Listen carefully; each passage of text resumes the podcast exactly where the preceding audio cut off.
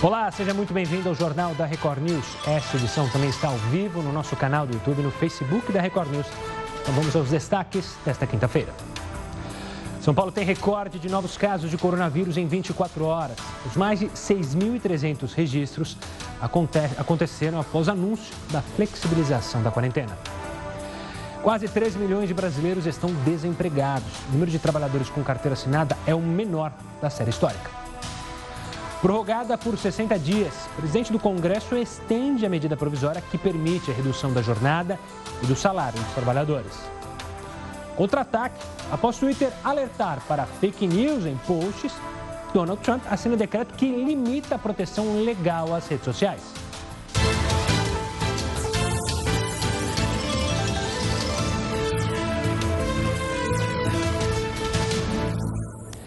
A pandemia mudou completamente a forma dos deputados participarem das sessões.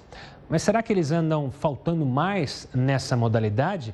Quem conta pra gente é o Heródoto Barbeiro. Antes de mais nada, uma boa noite, Heródoto. Olá, Gustavo, boa noite. Olha, como você sabe, todo mundo sabe, a gente tem mostrado sempre aqui no nosso jornal que o pessoal agora está fazendo também é, home office. Ou seja, para votar não precisa lá em Brasília, não precisa do plenário, porque agora eles têm o plenário no seu celular. Ok ou não? Não precisa nem ir no computador, está tudo aqui. Né? E aquele tem um aplicativo, então, e daquele pode votar. Então não é possível que alguns deputados simplesmente não apareceram para votar e não disseram nada. Porque se eu carrego o, o, o, plenário no bolso, eu posso votar de qualquer lugar. Posso estar, por exemplo, fazendo comício e votar no celular. Eu posso estar, por exemplo, ah, fazendo uma corrida, botar no celular. Eu posso estar, por exemplo, não vou dizer outros lugares, mas qualquer lugar, e votar no celular. E por que, que isso não acontece? Não acontece porque eles estão preocupados com outra coisa. E mais um detalhe, agora é uma dúvida. Eu desconfio, viu, Gustavo, que a conta do celular é paga por nós. Quer dizer, além do aplicativo, além de poder trabalhar em casa, além de poder votar facilmente, eu estou desconfiado que a conta é paga por nós. Então fica aqui uma sugestão aos nossos amigos aqui que acompanham todo dia o Jornal da Record News. Por que, que eles não aproveitam e não votam o fim do foro privilegiado? O fim do foro é uma PEC, é uma proposta de emenda constitucional que já foi votada no Senado. Isso faz já uns dois anos, está parada na Câmara dos Deputados. Como ela é uma PEC, ela precisa de duas votações. E a coisa mais fácil do mundo agora era pegar o celular e votar. Mas para isso, o presidente da Câmara precisa colocar em votação. Mas parece que em tempo de pandemia o negócio é empurrar com a barriga. Isso só vai mudar se nós, cidadãos que elegemos nossos representantes, mandarmos lá um zap zap para ele dizendo: Excelência, aproveita que está facinho agora, por que, que vocês não votam o fim do foro privilegiado? Fica aí então como sugestão de cidadania. Viu, Gustavo? Boa, Heroto. Daqui a pouco você volta aqui e participa conosco no JR News. Lembrando que se você quiser é, pressionar o seu deputado, o seu senador, é só você ir no portal da Câmara e também no portal do Senado, que há o e-mail corporativo ali do seu deputado e do seu senador, em quem você votou. Olha, Ainda falando sobre governo, sobre questões ligadas à, à política, o governo vetou o aumento de salário para os funcionários públicos até 2021. A gente perguntou bastante sobre isso. Agora a gente quer saber, já que foi definido, isso vai ajudar de fato o rombo nas contas públicas? Manda para cá a sua opinião. Telefone 942 128 782 DDD 11. Pode participar também pelo Facebook, pelo Twitter, hashtag JRNews. E os deputados que foram presos na Operação Furna da Onça reassumiram os mandatos na Alerte. Quem são eles mesmos? O Heroto vai relembrar já já aqui no JR News. Agora eu te espero na nossa primeira live. E na já conhecida live semanal, toda quinta-feira, o presidente Jair Bolsonaro falou sobre a possibilidade de estender o auxílio emergencial de 600 reais. Teremos ainda a terceira parcela de 600 reais e, e também nós eh, já estudamos uma quarta parcela com o Paulo Guedes. Está definido o valor é para ter uma transição gradativa que a gente espera que a economia volte a funcionar. E por falar no auxílio emergencial, a partir desta sexta-feira, os beneficiários vão poder pagar compras com o celular direto na maquininha. O pagamento será feito pelo aplicativo Caixa Tem com o sistema QR Code. O consumidor que optar por essa modalidade precisa selecionar a opção no aplicativo, apontar a câmera do celular para o código na maquininha de cartão. A Caixa informou que não há necessidade de ter crédito ou internet para fazer o pagamento, uma vez que o custo vai ser patrocinado pelo, bom, pelo banco. E é bom lembrar isso ajuda justamente ao governo central, ao Tesouro Nacional, porque está faltando moeda. A gente falou há pouco tempo, quando eu digo moeda, é o papel moeda. A gente teve que é, fazer um número maior é, de, de moeda para colocar na atividade econômica, porque estava faltando. Vamos falar de novo com o Heródoto Barbeiro. Daqueles cinco deputados, muita gente não lembra, presos na Operação Furna da Onça, eles puderam reassumir os cargos na Assembleia Legislativa do Rio de Janeiro nesta quinta-feira. O Heródoto vai lembrar, é, refrescar a memória, principalmente é, dos fluminenses. Quem são os deputados, Heródoto? Olha, uh, nós vamos mostrar o nome deles, inclusive. Acho que nós temos aí no nosso telão para mostrar o nome, o pessoal ficar sabendo. Lógico que eu também não conhecia. Mas eu acho que a gente precisa saber o nome, porque afinal de contas são investigados pela Lava Jato. E a Lava Jato teve uma importância fundamental no nosso país. São cinco deputados estaduais eleitos pelo povo do estado do Rio de Janeiro. E eles então voltam a fazer parte da Assembleia Legislativa. Agora eu pergunto o seguinte: uh, detalhe importante.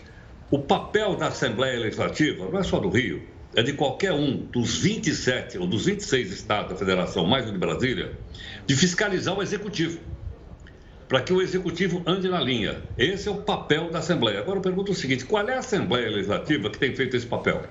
Geralmente, elas são cooptadas pelo governador. Você não ouve falar de Assembleia Legislativa. Eles custam uma grana aqui de São Paulo, custa 1 bilhão e 300 milhões. Se você não ouve dizer nada, você não vê uma notícia, você não vê uma investigação, raramente se ouve falar a respeito dele. Agora, eu acho que uma outra questão que nós, como cidadãos, devemos lembrar.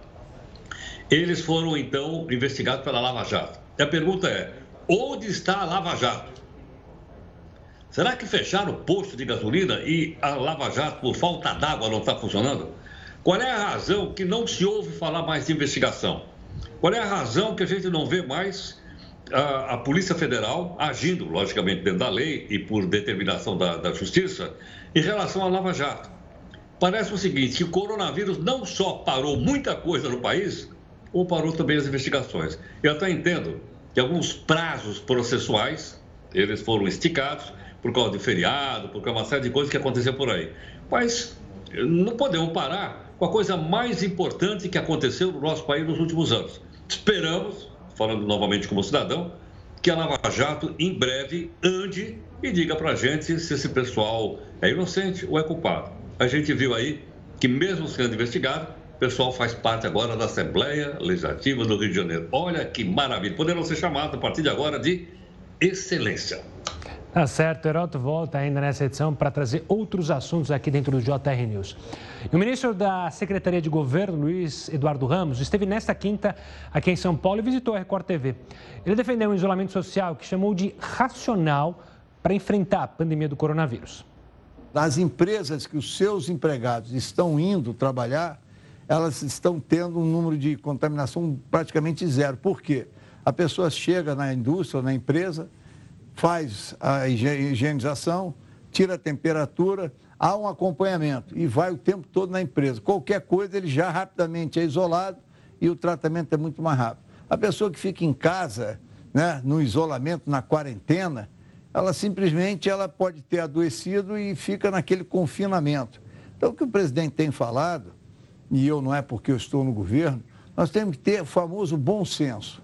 Se eu sou saudável, eu estou em condições de trabalhar, fiz os exames, não tenho febre, não estou com nenhum sintoma, eu tenho que trabalhar. Então, a gente não é nem horizontal nem vertical. Eu até usaria, usaria o termo um isolamento racional seletivo. Idoso, pessoas que têm comorbidade, pessoas que têm alguma doença, se cuidar. Mas as pessoas saudáveis têm que trabalhar. Pô. É uma situação crítica, todos nós reconhecemos. Pessoas estão morrendo, mais de 20 mil mortos. Realmente são, é impactante, são impactantes as consequências dessa pandemia, mas não podemos radicalizar nem politizar a doença.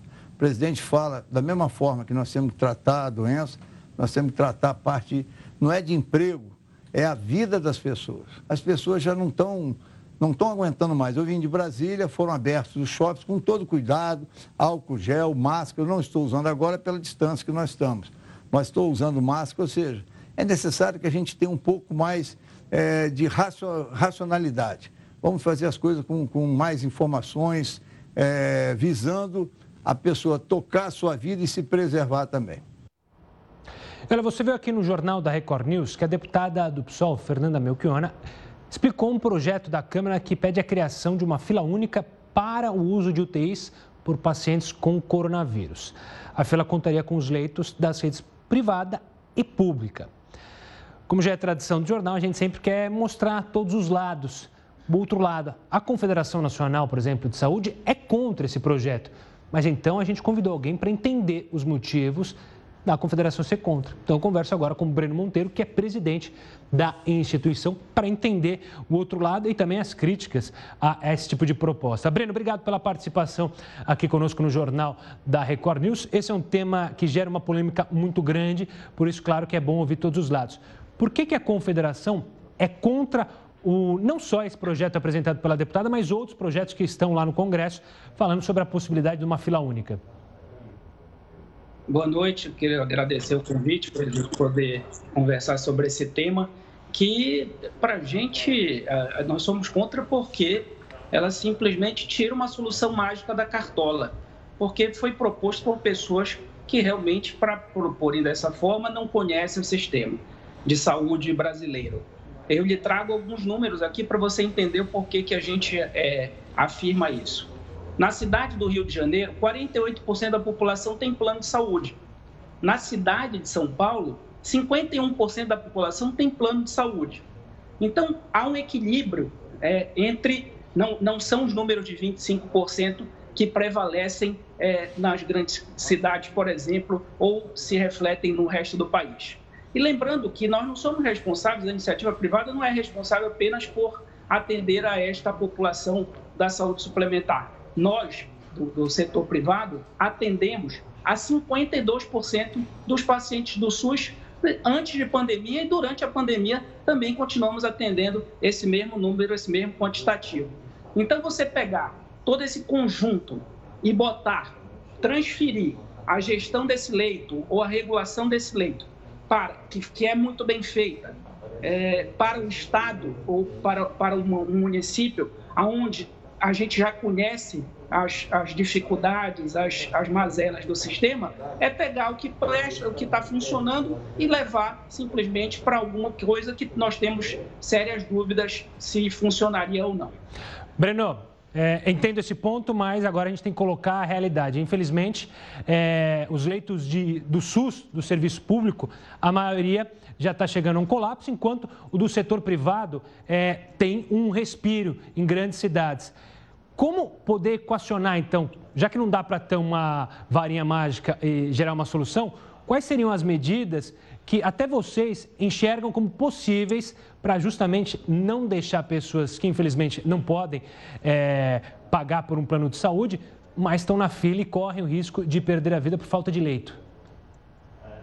É, é, infelizmente, eu te afirmo que é mais um equívoco. Eu, por exemplo, eu sou, eu moro aqui na capital do Pará, em Belém, onde nós vivemos é, há 15 dias é, atrás, os piores dias da minha vida, certamente, é, onde não tinha leito. E, e, e, infelizmente, quando há o colapso, quando há, é, infelizmente, a curva de transmissão desta doença, que não escolhe rico, pobre, branco ou negro, é, é, ela comete todo mundo, ela, do dia, ela, ela colapsa os sistemas conjuntamente. Isso não aconteceu só no Pará, na capital do Pará. Isso aconteceu no Amazonas, no, no Ceará, em Pernambuco, no Maranhão. Ou seja, o conjunto de leitos, quando entra em colapso, eles entram em colapso é, de forma igual, é, trazendo essa mesma dificuldade, esse mesmo desafio. Mas aonde há, e infelizmente essa é a realidade do país, nós temos, por desigualdades econômicas, países diferentes, nos locais aonde houver ociosidade de leitos, nós da Confederação temos feito todos os esforços para que esses leitos possam ser contratados previamente é, pelo poder público, pelas prefeituras e pelos estados, para que a gente possa salvar o maior número de pessoas. Nós estamos prontos para fazer isso, nós somos favoráveis à abertura de chamamentos, à abertura dos editais e contratação desse leite. Porque é preciso fazer isso, porque é, é, é citado por, por esses ideólogos, ideólogos, que defendem a fila única, de que outros países houve é, é casos semelhantes. Na verdade, o país onde ocorreu isso foi na Espanha, e o que lá, o, o que lá ocorreu foi, foi tão brusco a, a, a, a pandemia que lá o Estado foi lá e, e requisitou o, o prédio. Mas a partir daí ele começou a contratar os profissionais, ele começou a pagar os insumos, a, a, a, a gerir aquela unidade privada. E isso não é uma, não é uma realidade. A, a gente está vendo a dificuldade da, de botar os hospitais de campanha em funcionamento, de leitos desativados, principalmente na capital do Rio de Janeiro e em vários outros estados, que poderiam estar funcionando e não estão.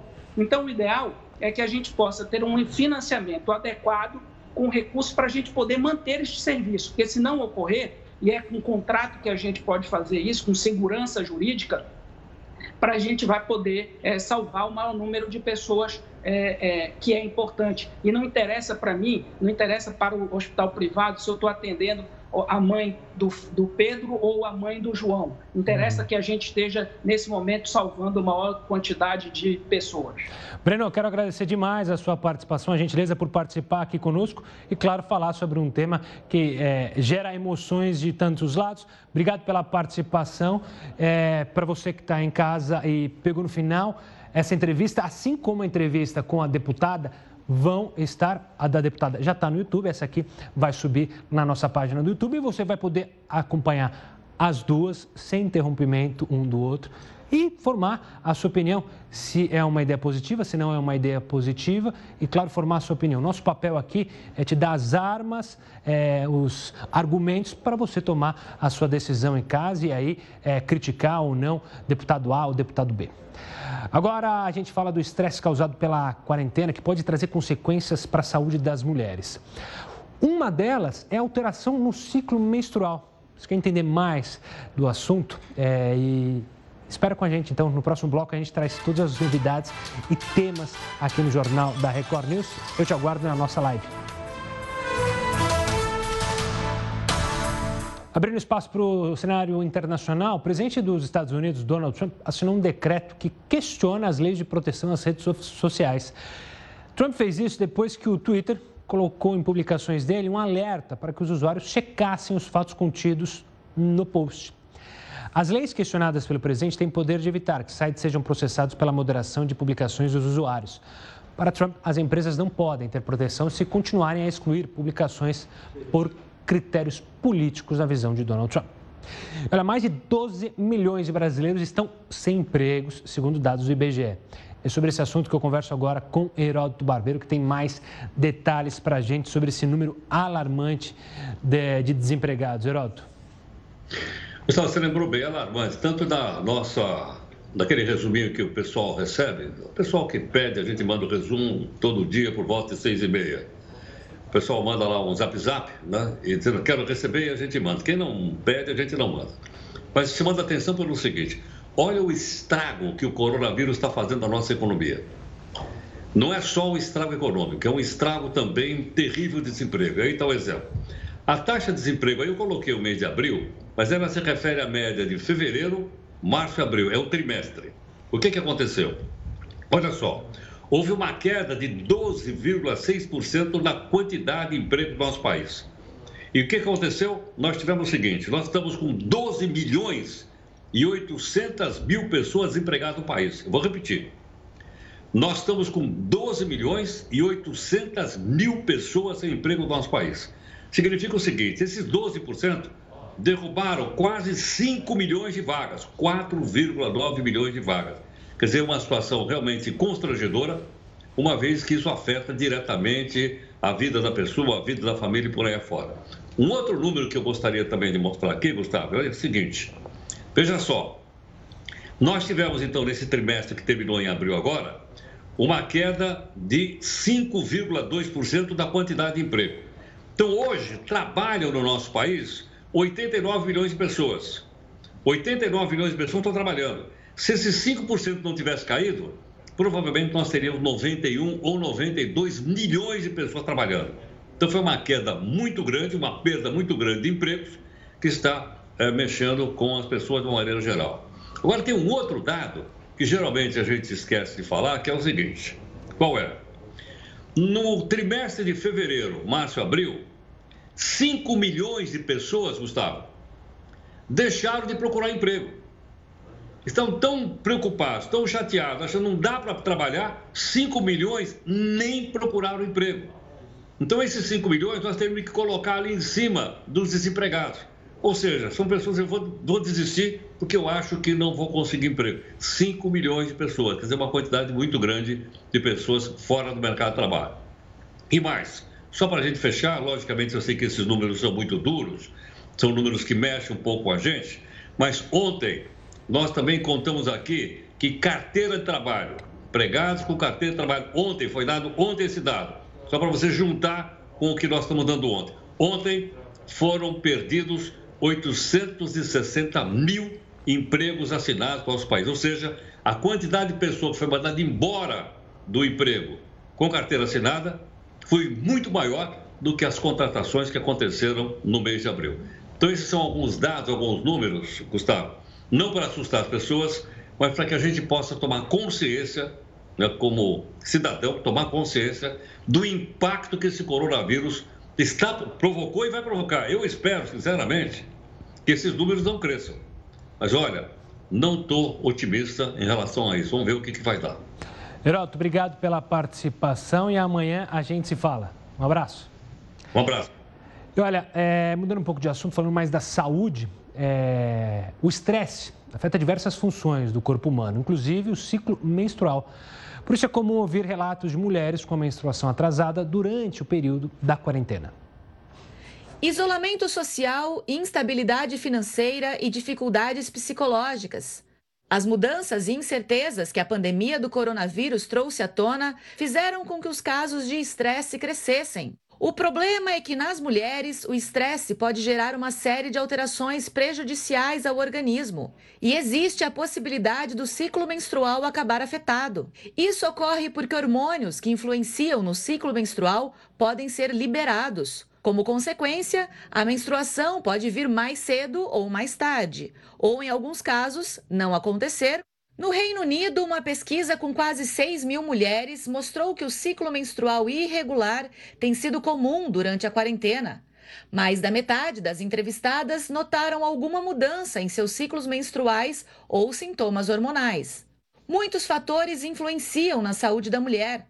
As mudanças drásticas na rotina, como alterações na dieta, prática de exercícios e sono, podem afetar o ciclo menstrual. A TPM pode é, vir até mais intensa, ser diferente durante essa parte da pandemia. Mas para ser TPM, ela precisa é, diminuir bem, desaparecer quando vem o fluxo menstrual. A gente não pode confundir com sintomas que eu já tenho, ou seja, eu já trato uma depressão, eu já trato uma ansiedade, eu já estou triste e piora durante a menstruação. Para ajudar na redução dos níveis de estresse e reequilibrar os hormônios, algumas adaptações nas rotinas podem ajudar, além da observação dos sintomas. A gente tem que se preocupar a partir do momento que eu não estou me reconhecendo, eu estou sentindo uns sintomas que eu não tinha antes. Se eu estou vendo que a minha TPM está piorando, eu preciso pedir ajuda. Se eu estou vendo que eu estou tendo sangramento, eu preciso de uma avaliação.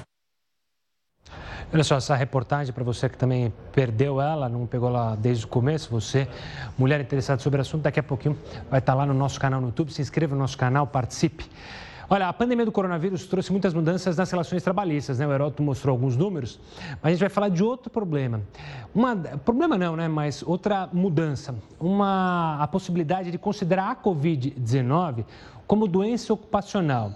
Muita gente não sabe o que é doença ocupacional, então a gente trouxe aqui o advogado trabalhista Fábio Guarieiro para explicar o que é a doença ocupacional e como a justiça tem interpretado isso, como pode prejudicar trabalhadores ou prejudicar empre... Eh, empregadores. Antes de mais nada, obrigado pela participação. Primeiro, vamos explicar rapidamente, doutor, o que é uma doença ocupacional? Olá, Gustavo, tudo bem? Boa noite a vocês e aos seus ouvintes. É, veja só, Gustavo, doença ocupacional é o acidente ou a doença que se adquire por conta do trabalho, tá? Então, eu posso pegar uma gripe, eu posso quebrar uma perna, eu posso adquirir uma lesão por esforço repetitivo, tanto dentro quanto fora do ambiente de trabalho. E é esse o grande divisor de águas. A gente precisa enxergar o nexo causal. O que é o nexo causal? É aquele elemento que liga os dois elos da corrente. O fato gerador que gerou o acidente ou a doença e o ambiente em que você estava ali engedrado no momento da aquisição dessa doença ou desse acidente. Então, por exemplo, é, pegar a HIV, por exemplo, pegar uma hepatite, pegar até mesmo o coronavírus, que é a doença agora no momento, pode ter sim nexo ou não com o trabalho, a dependendo da atividade que se desenvolve. Então, por exemplo, imagine que um técnico de laboratório, um biomédico, ao manipular ali um, um, um, exame de sangue de algum paciente, venha se cortar, venha se machucar e pode se contaminar com o sangue ali de um paciente portador de HIV, portador de hepatite, e essa pessoa pode adquirir, portanto, uma doença por conta, em decorrência do nexo causal trabalhista. É, pode ser assim com o coronavírus? Pode, pode sim. E é, portanto, esse elemento, o, o nexo causal que a gente tem que ter em mente para distinguir se é uma doença, um acidente de trabalho ou não. E isso, Gustavo e ouvintes, para efeito previdenciário e para efeito até de responsabilidade civil do empregador, é muito importante. Nós tivemos até a edição de uma MP, MP 927, que tinha um artigo polêmico, artigo 29, dizendo que, né, de uma forma clara e direta, que se alguém adquirisse coronavírus, essa doença não seria considerada ocupacional. E de pronto o STF, é, o STF foi bombardeado com uma série de ações diretas de inconstitucionalidade sobre esse artigo e o plenário do STF, inclusive, suspendeu a redação desse artigo 29 da MP 927 porque sabe que é possível sim alguém adquirir coronavírus por força da profissão que exerce, por força do ambiente de trabalho que está ali inserido, o que vai caracterizar, portanto, uma doença ou um acidente de trabalho. Doutor, dito isso, e como a gente está debatendo muito aqui nas cidades é, a volta do comércio, enfim, aí a gente vai ter deveres e direitos de ambas as partes, né? tanto do empregador quanto do trabalhador. Como é uma doença considerada ocupacional, então vai fazer parte, principalmente de quem trabalha no comércio, né, que tem uma empresa ali que trabalha no contato público, gerar instrumentos para que o trabalhador não tenha contato com o vírus no ambiente de trabalho. E também, caso ocorra uma é, infecção do, do funcionário, ele tem que provar que, de fato, ele pode ter contraído dentro do trabalho. É isso mesmo? É, veja só, nós temos regras muito claras na CLT e na legislação esparsa de que é uma responsabilidade do empregador zelar pela integridade física dos seus trabalhadores.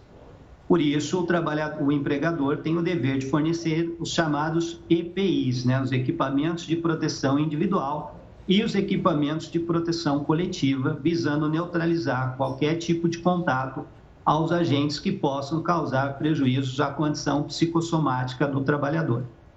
É, hoje, a possibilidade da disseminação do vírus, ela existe, inclusive no ambiente de trabalho. Só que veja só, eu, por exemplo, como professor universitário também, eu estou trabalhando em casa, mas posso adquirir o coronavírus dentro de casa. Então, eu posso adquirir o, o, coronavírus trabalhando em casa, no meu ambiente de trabalho, mas o meu empregador, nesse caso, não teria culpa nenhuma. Então, a gente precisa ter uma sensibilidade de analisar caso a caso. Claro. Mesmo o empregador tomando todas as cautelas, como fornecer máscara, é, é, cobrar dos clientes e dos empregados e dos, né, dos colaboradores um distanciamento, uma higienização, pelo que a gente tem visto aí, o vírus, ele, de uma certa forma, é incontrolável, por mais zelosa a nossa conduta que possa ser. Então, a gente precisa, a rigor, analisar caso a caso, tá? Uhum. Mas é, a gente sabe que tem empregados, tem trabalhadores que esses estão ali na ponta da lança, esses estão ali expostos é, na linha de frente né, da, da, da, desse combate contra o coronavírus. É o caso, por exemplo, de médicos e de enfermeiros. E é aí, Gustavo, que nasce para o direito aquela divisão entre a chamada tecnopatia e a mesopatia. O que é a tecnopatia? Né? A tecnopatia é aquela doença do técnico, é aquela doença do profissional. Fatalmente, aquele profissional vai ter aquela doença por conta da profissão que exerce. Quando uma pessoa que adquire essa doença por conta da profissão que exerce, a gente tem aquilo que se chama de culpa presumida, ou seja, o patrão ele já é presumivelmente culpado porque ele colocou o trabalhador ali naquela linha de batalha. É o caso, por exemplo, dos médicos Sim. e dos enfermeiros. É quase que uma estatística comprovada que esses profissionais, por conta da profissão, por conta da técnica, da expertise que eles exercem, eles estão ali expostos a, a esse nível de agressividade. Agora, existem também as mesopatias, que são aquelas doenças do meio ambiente de trabalho. Por exemplo, uh, um técnico de informática, um auxiliar de limpeza, que pode adquirir uma doença por conta dos elementos agressivos no meio ambiente. Uhum. Esse agora, esse empregado, que caso adquira essa doença, tem o ônus probatório de demonstrar que o empregador, por ação ou por omissão, por culpa ou dolo, em algum momento colaborou para que aquela doença ou aquele acidente que acomete o empregado tenha se originado.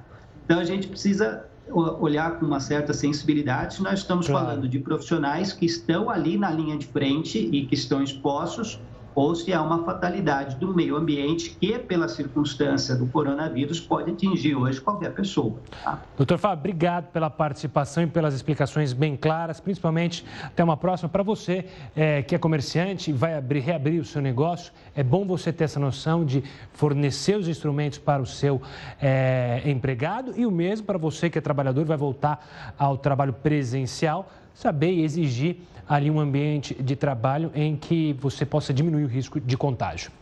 Olha, muita gente perdeu renda durante a pandemia, né? Por isso surgiu a necessidade de complementar o salário. A gente vai trazer algumas dicas para você que está com essa dúvida cruel. Mas antes, eu te espero em mais uma live. Participe! O ministro Celso de Mello, do Supremo Tribunal Federal, enviou os três pedidos apresentados contra o ministro Augusto Heleno para a Procuradoria-Geral da República. Eles foram protocolados após o general ter dito em nota que a apreensão do celular do presidente Jair Bolsonaro poderia gerar consequências imprevisíveis. Em resposta, o ministro disse que o pronunciamento foi distorcido e o Congresso Nacional prorrogou por 60 dias a validade da medida provisória que permite a suspensão de contratos de trabalho durante a pandemia. A medida foi publicada no dia 1 de abril e perderia a validade no fim deste mês, caso não fosse prorrogada. A MP, é bom lembrar, permite que empresas façam um acordo direto com os empregados para diminuir a jornada e o salário ou suspender o contrato por tempo determinado.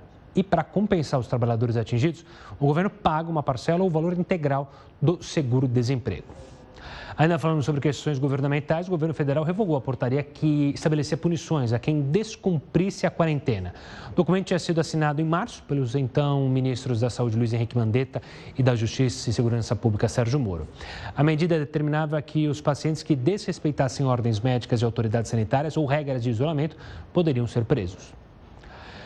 Ainda falando do mercado de trabalho, com o desemprego crescendo e os cortes de salário provocados pela pandemia, é preciso encontrar maneiras de conseguir uma renda extra.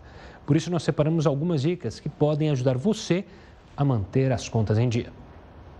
Uma das formas de ganhar dinheiro envolve organização.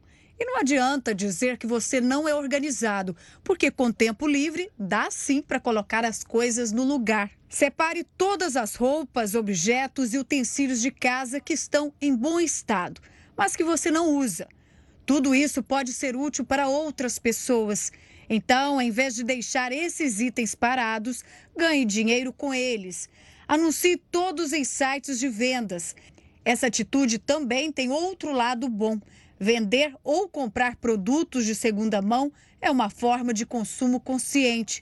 Muita gente está aderindo ao hábito para economizar e evitar a exploração do meio ambiente forma de fazer renda extra nesse momento de quarentena, de pandemia, onde a maioria das pessoas precisam ficar em casa, principalmente pelo seu aspecto saúde, pelo seu aspecto idade. Então, essas pessoas estão impossibilitadas de fazer o pagamento de suas contas, de fazer as compras das suas necessidades básicas, pelo menos nós poderemos também oferecer esse serviço e, com isso, gerar uma renda extra. Também é preciso enxergar as oportunidades que você tem durante a crise.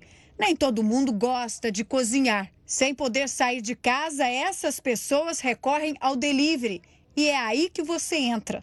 Você sabe fazer bolo, algum tipo de doce, pão caseiro, tortas ou até marmitas com comidas saudáveis? Se sabe, é só começar a vender esses alimentos. Foi o que aconteceu com a Valdete, que é diarista há 12 anos e viu a renda ser prejudicada durante a pandemia. É, devido à pandemia, minhas filhas me incentivaram a fazer bolo de pote. Como eu já fazia bolinhos de aniversário para os amigos, e gosto muito de fazer, então elas me incentivaram, estou fazendo, está dando certo. Por enquanto está dando certo, graças a Deus. As filhas dela entraram com uma ajuda muito importante para o sucesso do negócio, a divulgação. Elas decidiram publicar fotos e vídeos na internet. Para quem pretende complementar a renda dessa forma, a dica é divulgar para o máximo de pessoas possível. Fale sobre as encomendas no grupo do condomínio, de amigos e familiares. Os bolos de pote da Valdete estão dando tanto resultado que ela já está pensando lá na frente. Espero que continue dando certo para mim continuar fazendo e até diminuir um pouco as minhas diárias, porque é um serviço também que é muito cansativo. E o bolo de pote eu, eu fico em casa, então para mim seria melhor. Também existem ideias para quem não é tão fã de colocar a mão na massa. Pense em qual talento você tem e encontre formas de torná-lo útil na internet. Venda peças de artesanato que você mesmo produz, roupas ou máscaras que costura. Cobre por edições de fotos, elaboração de convites ou algum tipo de produção gráfica. Você pode até dar aulas sobre conteúdos que domina, como algum idioma, ou oferecer um reforço escolar para as crianças. Tudo isso pode ser feito pelo computador. São muitas sugestões que seguem as mesmas regras: disciplina, planejamento e esforço. E é bom lembrar que várias empresas de e-commerce estão abrindo espaços para você vender é, o seu trabalho, aí a sua mão de obra, aí o seu artesanato, o seu bolo, pela internet sem precisar pagar aquelas taxas, sem precisar criar um site, enfim. Então fique a dica aí para você que está precisando de uma renda extra. Ainda falando sobre trabalhadores, hoje a gente está bem temático sobre isso. Estão entrando vários, estão entrando com ações da justiça para tentar sacar parte do FGTS por causa da crise causada pela pandemia. Inclusive, uma das telespectadoras falou sobre isso na nossa live e a gente então trouxe para falar sobre isso. Alguns juízes concederam o saque, só que a Caixa recorreu. Como fica essa situação? Eu vou conversar com o Rafael Camargo, advogado e professor de Direito Trabalhista. Primeiro, para entender por que, que tem juiz é, liberando as pessoas a sacarem o FGTS. Isso tem acontecido em vários locais é, do Brasil. Por que, que os juízes estão autorizando esse saque? Baseado em quê, doutor? Boa noite, Gustavo. Boa noite a todos os telespectadores que acompanham o Jornal da Record News. Exatamente. Uh, o governo federal editou a medida provisória 946, de 7 de abril de 2020, permitindo o saque de um valor de R$ 1.045 das contas vinculadas do FGTS, com um calendário pré-estabelecido a partir do dia 15 do 6. No entanto, muitos trabalhadores têm buscado a Justiça do Trabalho entendendo que a situação de calamidade é uma, uma situação autorizada pela própria lei que regulamenta o FGTS, que é a Lei 8.036 de 1990. E essa lei, no artigo 20, prevê várias hipóteses de saque, entre elas a hipótese de necessidade pessoal, cuja urgência e gravidade decorra de desastre natural E é com base nesse dispositivo que alguns juízes têm autorizado o saque da integralidade da conta do FGTS e não somente dos R$ 1.045 previstos na medida provisória 946 de 2020 do governo federal. Sendo assim, os juízes têm interpretado que a situação de calamidade decorrente do coronavírus, da, do novo coronavírus, da Covid-19, equipara-se ao desastre natural previsto na Lei 8.036 de 90, razão pela qual acabaram autorizando saques por alguns trabalhadores. E, doutor, eu tenho visto também que muitas decisões têm sido barradas justamente por desembargadores aqui em São Paulo. Por exemplo, é, o Tribunal Regional Federal já barrou algumas, se não me engano, uma que, pedia, que liberava para é, todo o sindicato de metalúrgicos. É, ou seja, a decisão ela pode ser é, barrada lá na frente, até porque eu fico imaginando na questão econômica, se começar a liberar para todo mundo, pode ter um rombo nas contas, né? Porque não vai ter dinheiro para pagar todo mundo do FGTS. Não, doutor, então eu queria que você explicasse isso. Ou seja, a Caixa tem recorrido. Exatamente. A Caixa tem recorrido por duas, ou melhor, três simples razões. Primeira, que a medida provisória autorizou tão somente o saque de R$ 1.045, que é o valor do salário mínimo. Segundo, a lei do FGTS, ela não diz sobre pandemias, como eu disse aqui há pouco, ela diz o quê? Situação grave que decorra de desastre natural. Então, as decisões judiciais que têm autorizado o saque, elas trazem uma interpretação extensiva do dispositivo da lei.